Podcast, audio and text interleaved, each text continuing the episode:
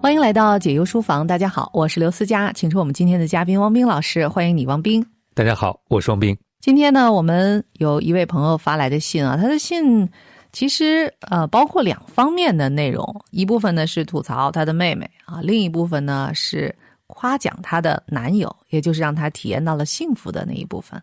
我们先来看看他的这封长信吧，一月十五号的时候我们收到的，跟你们说说我妹妹吧。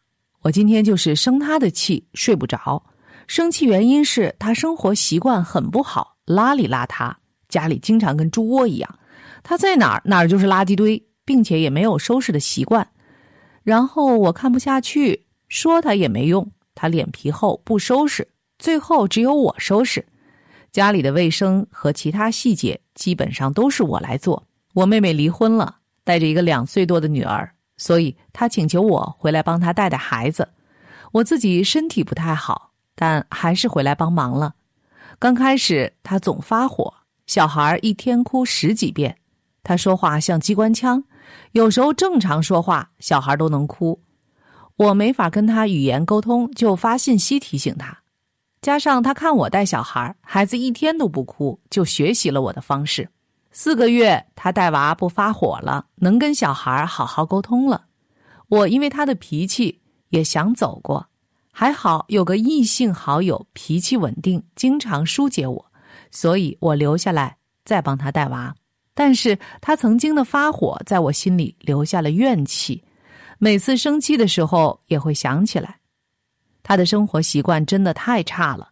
尿布随地乱扔，垃圾乱扔，衣服乱扔，不打扫，各种奇葩。我家里其他人说我能跟他一起住这么多年也是不容易，因为他心地善良。以前听我说没钱，就偷偷的塞钱在我包里，也大大咧咧。我骂他那么多次，从不往心里去。他心思简单，不算计，天天傻呵呵的。虽然他不打扫，但是也会买菜做饭。我呢不擅长做饭，经常由他来做。我轻微不婚，大概率不育。他说说完了还自己哈哈了一下。他说这次带宝宝，我也体验到了带孩子的乐趣，能理解为什么别人愿意生多个小孩了。小朋友确实很美好，我也是感谢有这样的机会，收获比付出多太多了。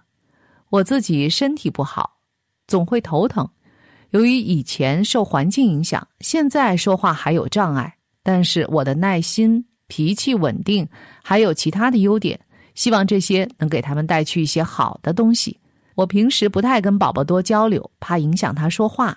我多做给他看，人生不就是这样吗？有什么用什么，好好过。以前我说话不像现在这样，我长得也不错，从小到大喜欢我的人很多。但是在我说话出了大问题之后，遇到了现在的男性朋友。他性格很稳定，从不发火。他很温暖，在我最低谷的时候陪着我。但是如果是以前骄傲的我，不会看到他的好。所以老天很微妙，在你失去很多的时候，会给你很美的东西。走一步看一步吧，好好生活。最后他说：“谢谢你们，你们是最好的树洞。”嗯，说明他还去别的树洞留过言。最后发现，就这里效果是最好的，是吗？王斌老师怎么看他的这张纸条？我觉得你刚才的那个重大的发现，让我瞬时间感觉有点不太良好了。开个玩笑啊！其实我想，他说我们是最好的树洞，因为在他心中，他充分的倾吐和表达了自己的心声吧。树洞可能就是一个让大家投放纸条、倾诉心声的地方。至于从树洞中得到什么，取决于我们希望从这里。得到什么？有时候我觉得树洞也挺像一个深井的，深井对我们所发出声音的回响，不过是我们自己内心的回声罢了。但是题主既然说了我们是个最好的树洞，我觉得就是他特别渴望被深度的理解，而且他在这里得到了。我想最深度的理解，其实可能就是我们发现有一个人能明白我们的感受是怎么样的。题主在整封信里讲到了几件事情，讲到了她帮妹妹带孩子。讲到了她自己和男友的关系，包括自己生命当中所经历的一些变化和挑战。我觉得可能正是这些生命事件，让我们的题主越来越知道如何与他人相处，如何去关爱一个人。妹妹并不完美，有很多生活上的问题是我们题主看不见的，但是她慢慢的学会了宽容，她也能够站在别人的角度去体会人生。比如说，她理解了别人为什么要生育子女啊，养育子女是一个收获远远大于付出的过程，所以在他付出的过程当中，他一直都在收获成长。我想，即使他的生命当中有一些不如意的事情，但是他是一个特别乐观的人，也是能够在生活当中去体验幸福的人。我想通过我们题主的这张纸条，有更多的朋友可能也会有所领悟。他自己的人生故事当中，让我们感觉到了啊命运的这些纹理，而且呢，其实也给每一个人以警醒啊，就是我们所拥有的一切幸福或者是不幸，特别是那些美好的东西。可能都是会失去的，我们没有办法阻止命运当中这些推动力的出现，但是我们可以为自己做什么呢？就是充分享受、沉浸在这一刻，我们还能够享受和体验到的美好和幸福当中。也像题主所说的这样，当然每一个人可能在其他人的眼里都有缺点，比如妹妹啊，她在家里居然不打扫，各种衣服乱扔。被我们题主说成她去哪儿哪儿就是垃圾堆，但是在后面，当她心绪平静下来的时候，她也想起了妹妹的各种好处。为什么她愿意帮她呢？其实因为当时她自己遇到困难的时候，也被这个大大咧咧、傻乎乎的妹妹帮助过，而且呢，他心思简单，不算计，等等等等。所以呢，其实每一个人身上都有那些闪着光芒的这些地方。这些人性的光芒呢，其实也就是我们这个独特的生命在这个世间得以绽放啊，我们能够存在，并且吸引到周围可以和我们在一起的朋友和亲人，这也算是手中的一件武器吧。呃，每一个人，我想在生活当中或多或少都会有别人喜欢的特点，也有不被人接受的，但这都没有关系。最重要的是，我们如何能够在爱中。去付出，也同时能够体验到爱。所以呢，今天由我们题主的这封来信，让我们想到了一本书《爱是什么》，也要和大家和我们的题主分享其中的第七章，就是“爱要付出真心”当中的内容。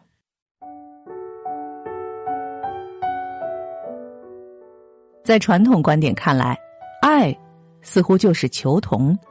种种研究都已证实，人以群分现象的存在，即外貌形象、经济实力、身体素质等各项素质相当的人，总是会相互吸引。因此，每个人都倾向于某种固定类型的爱人，即在外貌、财富、健康与能力方面与自己差别不大的人。你和与自己同类型的人相互吸引，以此保持生活的平衡。然而，这样的吸引也有不同的层次。随着交往人群的扩大，你会不断进行比较，判断与你交往的人是否比你过得好。如果你觉得别人没有你过得好，你可能会松一口气，觉得自己的运气还不错；或者，你会对他们产生反感，哀其不幸，怒其不争；或者，你会担心他们的坏运气有朝一日会传染给你。不管你因为什么原因轻视他人，这种行为都会在你们之间画出鲜明的界限，蚕食着你对他人的爱。当你自我贬损时，也会形成类似的鸿沟。你认为他人比你拥有更多的美貌、财富、幸福，从而觉得自己处于劣势，因此引起嫉妒或自怜的情绪。你若时时将自己与他人进行比较，就会窄化自己的社交圈子。不过，最惨的后果还是你丧失了获得积极共鸣的机会。有些人可能也包括你，总是不停的做着此类社会比较，比如你会立刻对刚认识的人做出评估，将他放在高于或是低于自己的社会位置上。虽然这种做法无伤大雅。却助长了难以察觉的贪欲，缩短了爱的辐射半径。贪欲滋生于这样的错觉：好运是一种稀缺商品，别人的获得就是我的损失，反之亦然。这会导致你对他人采取防备姿态，让你们之间的距离越来越远。贪欲让你紧抓住自己想要获得的好处不放，生怕失去立足之地。你看不起不如自己的人，对他们满是怜悯、恐惧或愤怒，同时又怀着嫉妒或绝望，看着优于自己的人。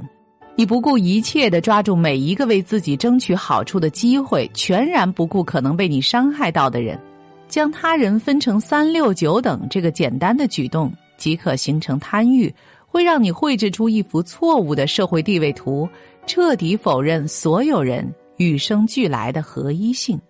实际上根本没有所谓的社会等级，从本质上来说，人人平等。研究证明，没有社会比较陋习的人。最快乐。当你学着通过合一性的镜头，而不是戴着有色眼镜看待他人时，你就会发现他人的困难，也是你自己面临的问题，或是眼前之忧，或是过去之痛，或是未来之虑。你还会看到别人的好运对你并无伤害，你为他们开心庆祝也没有什么损失。实际上，你为别人高兴的同时，也让自己拥有了更多的快乐。正如我们所见，爱的疆界不可圈定，爱的眼光不可短浅，爱就是开放、包容、体贴、关心。这样的爱一旦着陆于以安全感和廉洁为先决条件的严床之上，就不会仰仗于你以及与你分享同一种积极情绪状态的人而存在。鉴于形成个人情绪的因素众多。任何两个人之间具有完全匹配的内在体验的可能性，微乎其微。所幸爱未必要在完全没有不快或不幸时才出现，而且在愉悦或好运的情形下，爱也未必会现身。当我们知晓了这些基本事实，就能打开人类体验的完整图谱，可以在最适当的时候培养积极共鸣，不论疾病或健康。幸运或不幸，爱都可能存在。我在本章中要介绍一些方法和技巧，帮你理解两种爱的形式：真心爱他人，无论他正在遭受痛苦，还是处于顺境。我觉得这些对于爱的这个解读，以及关于好运和逆境的一些描述，可能对很多朋友都会有所启发吧。我们的题主说，他觉得老天的安排是很微妙的啊，就是在你失去很多的时候，会给你很美的东西。其实也不一定啊，并不一定是他所发现的这个规律。有没有可能，其实是因为他自己的姿态和他自己打量这个世界的方式不同了，所以他能体验到以前所体验不到的美好呢？问问王斌老师啊，我更同意你后边说的这个观点，就是。题主所说的美好和美意啊，未必是老天给你的，而是你突然能够在生活当中学会去爱了。不管是你和你男友的关系，还是你和妹妹的关系，我都觉得你能像思佳老师刚才所说到的，看到每个人的闪光点，看到每个人的不容易。其实，在刚才这段文字当中，我印象最深的就是，无论在什么情况下，爱本身都是有可能的。而且，当我们无论在什么情况下都能为别人真心高兴的时候，我们不仅没有受什么损失，反而也会因为别人而拥有了更多的快乐。所以，就像题主所讲的几段不同的关系，一些不同的人生经历，其实好像都在因为刚才我们说的如何去爱这件事情串联在了一起。那在我看来，你就有了越来越多如何去爱的这种能力。也正是因为有了这种能力，才会发现你刚才所说到的，给你很美的东西。人在什么时候会欣赏到美呢？我觉得爱可能是一个前提条件吧。有人可能会说，因为美我才会爱，但是因为爱本身，我们又会发现更多的美。所以我们常说的那句话叫“情人眼里出西施”，大概就是因为爱的关系，我们给周围的世界也镀上了一层美好的色彩。没错，但是我对我们题主的这封信啊，有一些呃小小的疑问，我不知道汪冰老师注意到没有？其实第一次看的时候，我以为他所说的是现在的男朋友啊，但后来呢，我发现他说的一直是男性朋友，而不是男朋友。嗯，但如果说只是男性朋友的时候，我就会觉得他应该是不会。给他带来，就是在你失去很多的时候，会给你很美的东西，或者说，如果是以前骄傲的我，不会看到他的好。我觉得这个用在普通朋友的身上，似乎嗯不是特别的匹配啊。王明老师怎么看他所形容的这一位被他多次提出来的，看起来有一点特别的啊男性朋友？嗯，谢谢你的提醒。当你说完了以后，我突然觉得好像我审题不够仔细，我就默认的把这个男性朋友当成了男朋友。他之所以采用这种非常克制的语言去描述，是不是和他在前面所提到的“我轻微不婚，大概率不育”，所以是不是觉得可能自己和别人是不太可能走进婚姻的？那也没有办法发展出通向婚姻的那种情感。不管你是如何定义的，我也不知道你是不是跟对方澄清过你们对于关系的目标是否一致。但是如果对方觉得和你在一起能够这样的陪伴你，就是他生命当中，就像你说的很美的事情，也是他愿意去做的事情。你能不能接受呢？因为我不知道现在你们究竟处在一种什么样的关系状态。但就像你也提到了，人生不就是这样吗？有什么就用什么，好好过。这个用什么用的是什么呢？用的应该是价值，是生活中的美好面。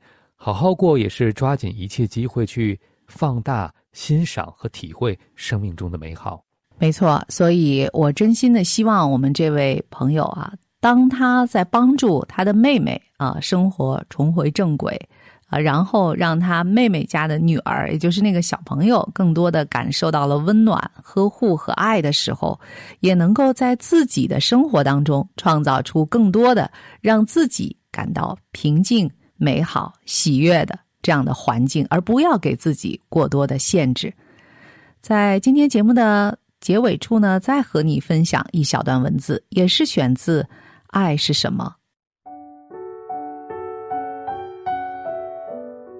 同理心是爱，在你发现另外一个人正遭受身心痛苦时，他便会释放出来。我敢说，没有一个人的生活是完美的，生活经历其实一直都是好与坏的混合体。把生活看作一块五彩的织锦，爱与好运的金线。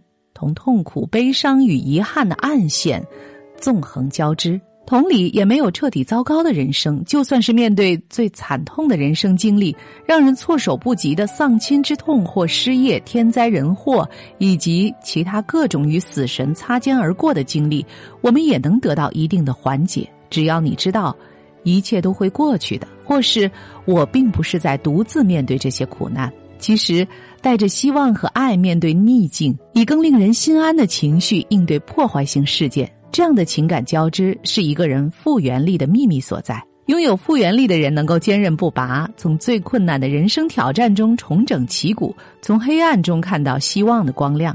我与同事在许多研究中发现，具有复原力的人，正是由于能在负面情绪的包围中扩散积极情绪，才得以重回生活的正轨。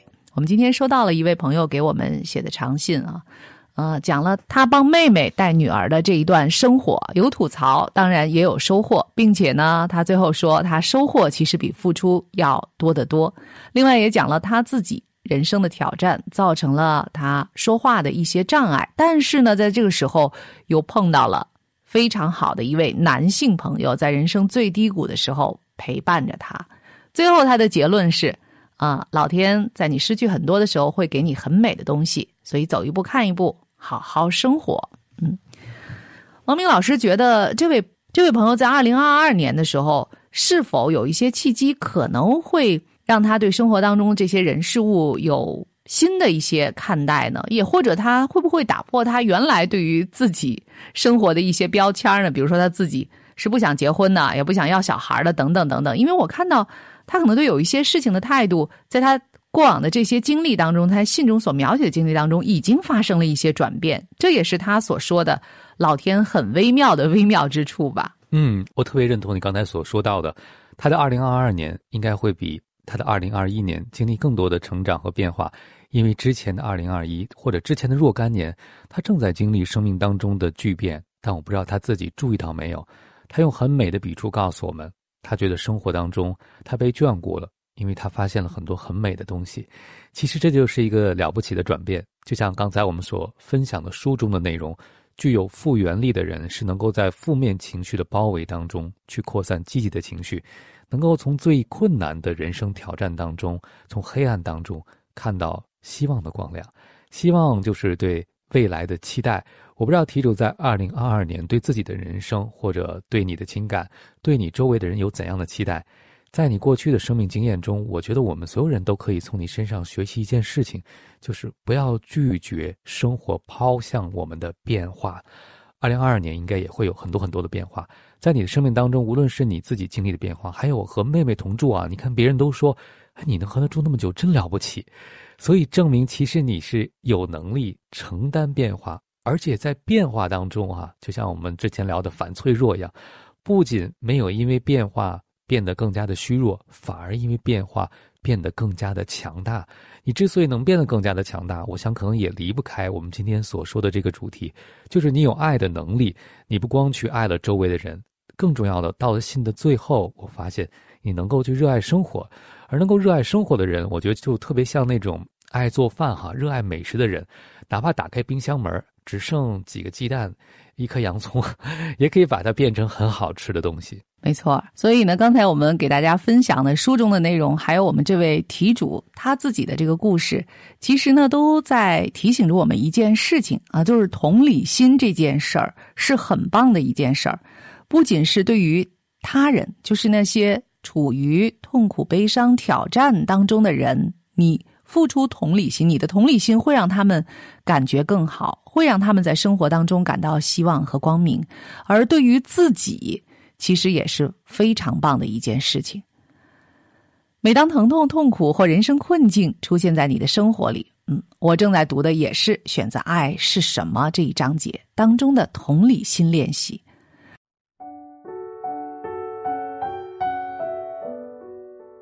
每当疼痛、痛苦或人生困境出现在你的生活里，都请将这一时刻当做练习同理心的机会，温柔对待自己。鉴于具体情况不同，你的自我关爱练习可能非常短暂，也可能如抽丝剥茧般缓慢。无论是哪种情形，你都要充分了解自己的痛苦，要理解并关注自己的感受。你无需否认或压抑痛苦的感觉，你要让好与坏的情绪比肩而坐，让他们相互了解、相互影响。如此一来，你就种下了希望的种子。即便让你忧虑的情形已经很糟，你也会希望将来会更好。你要提醒自己，你在当下经历的痛苦，其他人也有可能面对。归根结底，人们的痛苦其实大同小异。你会发现，痛苦的根源无非身体上的疼痛。不公平的待遇、健康问题、没有被满足的欲望、被他人排斥，或是找不到人生的方向，你可以从痛苦中暂时抽离，想象自己与正遭受同样痛苦的人发生连结，这是向着同理心迈进的第一步。你要相信，无论这些人身份如何、身处何方，无论你与他们是否相识，你都能通过共有的痛苦经历与他们产生连结。在你经历痛苦时，希望痛苦赶紧结束。是再自然不过的事，尽管这样的愿望非常强烈，但我仍然建议你让它进一步横向拓展，将你以及与你遭受相似折磨的人通通纳入其中，然后对自己说出类似下面的愿望：愿我和与我同样遭受这一痛苦的所有人得到安宁，以更加包容的方式关爱自我，能够说服你走出只看到自身痛苦的狭隘视角。随着意识的拓展，你不再只关注自身，而是变得更加开放，能够看到其他人的痛苦。拓宽的视野通常能为你提供一个发力点，扭转会将你拖入绝望或自怜的下行力量，让你慢慢上行。它也让你的目光转向他人，感受到他们也正在经历类似的痛苦，于是你不再孤单。渐渐的，你能够将对他人所受痛苦的同理心。从自己的痛苦中剥离，知道自己也曾痛苦过，或也会遭受痛苦，便已足够。这就是感同身受的智慧，是我们共有的人性中的智慧，让它成为你的同理心之本。其实，我觉得我们这位题主就是因为具有这样的同理心，所以呢，他可能放下自身健康上的一些问题，他的身体不好啊，或者是他的语言障碍啊等等。来全心全意的帮助妹妹照顾孩子，而他从中也收获到了很多的幸福和乐趣，让他觉得其实是物超所值的啊，就是他的收获远比他的付出更多。所以这就是好心有好报的另外一种版本的解释，是不是？嗯，哎，就像你刚才所解读的，我觉得题主一个非常大的成功秘诀，就是他能用同理心去处理生命当中的重要关系。比如说，他带小朋友，虽然他在信中说的并不多，但是我能感受到他能用同理心去体会孩子的精神和心理世界，所以他带小朋友，小朋友一天都没有出现哭闹这种负面情绪，而他这种对待孩子的方式。也影响了自己的妹妹，所以他不仅采用这样的方式，也在传递如何用同理心的方式与他人相处。如果我们在二零二二年能够创造一个涟漪的改变，哈，让我们的一点点行动带动更多的人，可能就是在每次与他人的沟通当中，付出我们非常宝贵的同理心。刚才书中有两句话说的太好了，让我想到在节目里我们经常说的两个字叫慈悲。这两句话就是愿我和与我有同样遭遇的所有的人都得到安宁。如果我们能够发现，其实我们每个人的痛苦在最根本的层面都是相通的，同理心就可以让我们连接在一起，而这种连接无论对受苦的人还是对我们，可能都是一种温暖的美好。是啊，我也觉得这个章节当中关于同理心的讲述，还包括一些具体的练习方法都很好。不过呢，今天我们的节目时间有限，可能不能把接下来的跟同理心有关的一个冥想和其他的练习都一一念给大家。我想在未来啊，在今年的这些节目时间当中，我们一定会找到机会和大家分享这些有趣的内容。那在今天节目的最后，王明老师要不要再给我们题主留一个小小的作业呢？虽然他其实并没有向我们提出问题，而是说我们的感想啊，但是我们还是忍不住再追加一下。呃，说到这个作业，我觉得这个作业和刚才赛老师说到的一个观察有关，就是我们的题主和这位男性朋友的关系啊。你把生命中的美好投入了树洞，但你能不能把这个美好也告诉对方呢？就是对方在你的关系当中，因为他对你的同理、对你的接纳、对你的支持，对你有哪些帮助？我不知道这些话你是不是跟他说过？有没有可能也给他写一封信，把他这些年对你的陪伴，在你生命当中重要的意义都告诉对方？我觉得这可能是最好的新年礼物吧。嗯，其实再看看《爱是什么》这本书啊，在最前面就写到致亲爱的你以及。与你产生爱的共鸣的人，其实很多时候所谓的这个同频共振，说的也就是爱的共鸣吧。所以也希望我们的题主和其他的很多朋友，都是在付出温暖和爱的同时，也找到能够与你产生共鸣的人。这也算是我们对大家二零二二年以及农历啊壬寅虎年的一个最好的祝福吧。感谢各位的收听和陪伴，感谢汪斌。这里是解忧书房，我是刘思佳。接下来还有好书慢读，我们一会儿再见。解忧书房，听见万物，疗愈忧伤。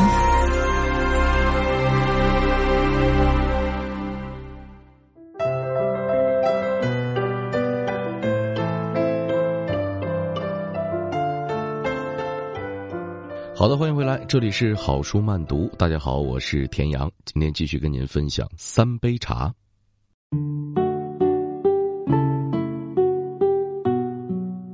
蓝色的帆布挡不住强烈的阳光，光线反射在古尔扎的大号眼镜片上。摩顿森感觉像在聆听一位戴着不透光蓝镜片的盲人说话，心里有一种不安。古尔扎捻着胡子说。我们并不想到这里来。布罗尔摩是个好地方，或者说曾经是个好地方。我们尽可能想留在那里，白天躲在洞里，晚上在田里工作。如果我们是在白天工作，没有一个人能活到今天，因为炮弹实在太多了。可是最后，所有灌溉沟渠都被破坏，所有田地都被摧毁，所有的房子。都被炸碎。我们知道，如果不采取行动的话，家里的妇女和小孩都会死掉，所以我们翻山越岭走到斯卡都来。我已经不年轻了，这段路很辛苦。我们到斯卡都镇上之后，军队叫我们来这里重建自己的家。他继续说：“可这个地方都是沙子，所以我们决定回家。可是军队又不准我们回去，他们说你们没有家可以回了，都给炮弹炸碎了。但如果可以，我们还是想回去，因为这里根本无法生活。现在我们的女人和孩子很快就要跟过来了，我们要怎么跟他们说呢？摩顿森用大手握住了老人的双手。我想我们会帮你们和家人解决水源问题。我为此感谢全能的安拉，毛拉说。但水只是个开始，我们需要食物和药品，小孩也要受教育，因为现在这里是我们的家了。跟您要求这么多，我很羞愧，但我们的确没有办法。年老的毛拉仰头朝天，反射在镜片上的亮光消失。摩顿森看到他的眼角。湿了，感谢您的好心给我们的祈祷应验，而我们什么都没有，什么都给不了您。古尔扎道歉道：“说，甚至连杯茶都没有。”巴基斯坦北部地区的第一项上水工程在八个星期之后完工了，信守承诺的帕尔维说服了他的邻居。斯卡杜公共工程部的主任，他除了同意免费借出他们挖土用的设备，还捐赠了计划需要的全部水管材料。军方也免费借给他们十二辆拖拉机，运输挖出的沙石。摩顿森一趟趟跑电信局，终于打通了旧金山的电话，申请花六千美元赞助这项计划，获得了理事会的批准。摩顿森从吉尔吉特订购了大功率水泵和本田发电机，在所有前布罗尔摩村民的努力下，他们建好了一座巨大的混凝土水塔，足以满足五千名难民的饮水需求。挖掘深度接近四十米的时候，他们找到了地下水源，把水抽上来灌满了水塔。难民们开始建造泥土房舍，准备把这片沙漠荒地变成新家。但是，首先，妇女和孩子们得活着抵达斯卡杜。法蒂玛·巴图尔躲在山洞里，两只眼睛哭得通红，而阿米娜从来都对妹妹百般照顾的她，现在连自己都没法照顾好。阿米娜被弹片炸伤的情况并不严重，但那刺穿肌肤、深入心灵的伤痛却永远无法复原。那天炮弹在洞口附近爆炸。阿米娜只发出一声混杂着惊恐和痛苦的尖叫，就昏了过去，从此一句话也说不出来了。好几个炮火特别猛烈的清晨，妇女孩子们抱成一团躲在洞里，阿米娜全身发抖，像可怜的小动物一样发出哀求的呜咽声，这让法蒂玛心里更加难过。躲在洞里的日子非常严酷，法蒂玛的朋友纳尔吉兹阿里回忆道。我们的村庄布罗尔摩是个美丽的地方，在印度河畔的山坡上。我们有杏桃树，甚至还有樱桃树。但是躲在洞里，我们只能偶尔往外看一两眼，看到那些树被炸弹炸飞。那时候我还是个小女孩，每次炮弹掉下来的时候，我的亲戚们得赶快把我带进洞里。我不能到外面去，也不能照顾我们的牲畜，甚至去摘那些成熟的果实。只能眼睁睁的看着它们烂掉。每逢雨雪天，在洞里煮饭、睡觉都很困难，但我们得待上很长一段时间，因为峡谷那头就是印度，暴露在空旷的地方非常危险。纳尔吉兹说，他的叔叔哈瓦尔达·伊布拉辛回到炸碎的家中寻找补给品时被炮弹击中了。他是个非常好的人，我们都想赶快跑去救他。可是我们得一直等到晚上，确定没有炮弹会掉下来的时候，才能把叔叔抬进来。纳尔吉兹回忆，通常有人过世之后，我们会帮他们清洗遗体，但叔叔的身体都被炸碎了，我们根本没办法帮他清洗，只能把他的身体尽量的拼在一起，然后帮他穿上衣服。留在布罗尔摩的少数男人开了会。然后对孩子们宣布，离开山洞的时候到了，他们得冒险走到外面，踏上漫长的逃亡之旅，因为继续躲在洞里根本活不下去。他们在残破的家园搜寻所有可用的东西，在午夜时分动身离开，先走到附近的一个村庄，那里离印度的炮兵阵地很远，他们觉得足够安全。那天早上，几个月来头一次，他们在户外看到了日出。但当他们开始生火，准备烤库尔伯，但当他们开始生火，准备烤库尔拔，以便路上食用时，炮弹又从河谷高处朝他们飞来。每当炮弹掉下来炸开的时候，阿米娜就会全身发抖，然后哭泣着倒在地上。法蒂玛说道：“那个地方没有洞穴，我们唯一能做的事情就是拼命的跑。我很羞愧，我实在太害怕了，就没拖上姐姐，只管自己逃命。我很害怕她会死掉，但是对姐姐来说，一个人留在那里或许比被炸更恐怖。”所以，他也爬起来，跟着人们一起跑。整整三个星期，布洛尔摩的幸存者们一直往西北跋涉。我们常常是走在动物走的山路上，从来没有人走过那些路。法蒂玛说：“一旦炮弹开始往下掉，我们就只能丢了火上烤着的面包逃命。所以肚子非常饿。大人们砍野生植物当食物，我们就吃小野莓。虽然吃那些东西会肚子痛。”但为了活下去，我们没有别的选择。历尽艰辛活下来的布罗尔摩村民们抵达斯卡都时，已经是憔悴不堪了。最后一批难民抵达后，军队把他们带到了他们的新家，在机场旁的沙丘地。法蒂玛和其他的幸存者们开始学着忘记过去，重新开始，但这并不包括阿米娜·巴图尔。当我们到达新的村子时，阿米娜倒下了，再也没爬起来。法蒂玛说：“没人能让她活过来。”尽管我们终于安全了，而且和父亲、叔叔重新团聚，还是没办法让她开心起来。几天之后，他就死了。